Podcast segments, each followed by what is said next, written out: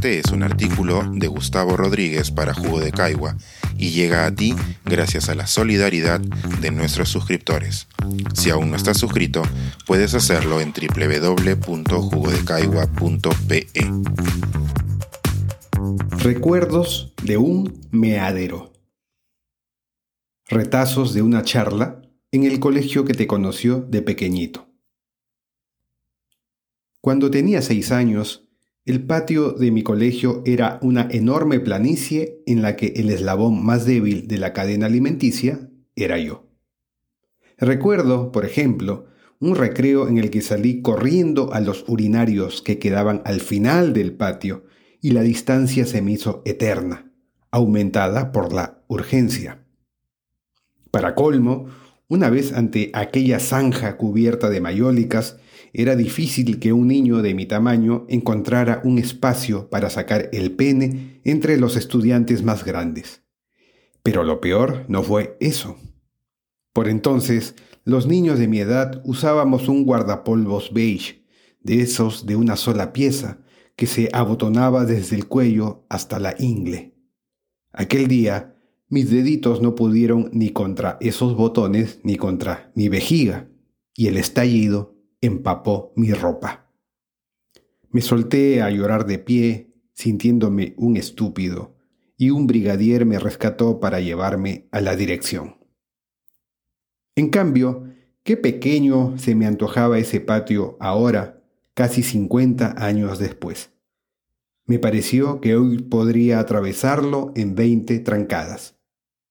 Los cambios, sin embargo, no solo eran subjetivos, Ahora ondulaba bajo el cielo un toldo que impedía que los alumnos en formación se acaloraran. Recuerdo los ataques de vómitos que sufrí por los dolores de cabeza que el sol me provocaba. Y lo más impactante, también había niñas estudiando codo a codo con los varones. Mi visita se debió a que la Asociación de Exalumnos de mi colegio había aprovechado que me encontraba en Trujillo para invitarme a tener una charla con las alumnas y alumnos que este año egresarán de la secundaria. Luego de las presentaciones, y una vez que me fue cedido el micrófono, le arrojé a esos chicos mi preocupación más honesta. ¿Qué podría decirles en los pocos minutos que tendríamos que no les hubieran dicho en once años de enseñanza? Lo primero, mi confesión de que fue mi debilidad por la lectura lo que me había llevado ante ellos esa mañana. En mi familia no existían los debates, nunca estudié en una universidad y mi roce académico es casi inexistente. Tuve, sí, la fortuna de haber tenido acceso desde pequeño a lecturas que amortiguaban mi soledad y que ayudaban a aplacar mi curiosidad.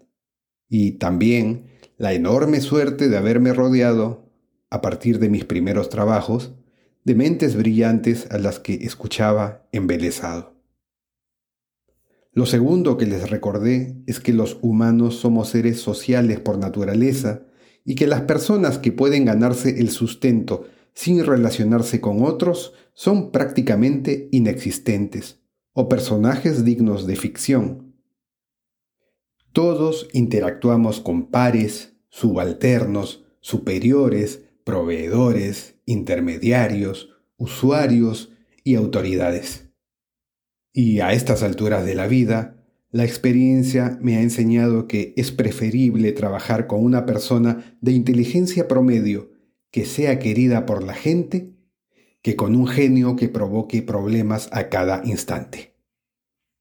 Quienes más se acercan al pináculo de eso que se llama éxito profesional, ese concepto tan manoseado como sospechoso, son las personas curiosas, lectoras, que en lugar de ver al error como un látigo, lo asumen como un requisito para encontrar soluciones inesperadas. Pero todas esas virtudes no florecen hasta la plenitud si esas personas no son empáticas y solidarias. Nadie quiere trabajar con insidiosos, rajones, puñaleros y problemáticos. La vida es muy corta como para elegir compartirla con hijos e hijas de la más puta guayaba. Hubo un momento, no obstante, en que fui yo el interpelado. Ocurrió al final de la ronda de preguntas. Un sonriente muchacho de la primera fila se puso de pie y me espetó. ¿Sabe usted quién es usted? Era una gran pregunta, se lo admití es una de las más cruciales que puedan hacérsela a uno. Y se la agradecí, pues me dio el pie para resaltar que las personas solemos confundir quiénes somos con lo que hacemos. Por fortuna, luego de una crisis que surqué hace un par de décadas, creo haber alcanzado a sacar en claro quién soy al margen de mi oficio.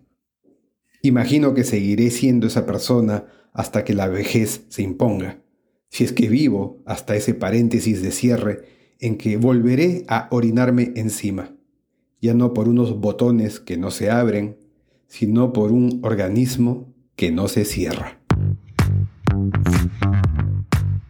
Pensar, escribir, editar, grabar, coordinar, publicar y promover este y todos nuestros artículos en este podcast cuesta y nosotros los entregamos sin cobrar. Contribuye en www.jugodecaigua.pe barra suscríbete y de paso espía como suscriptor nuestras reuniones editoriales.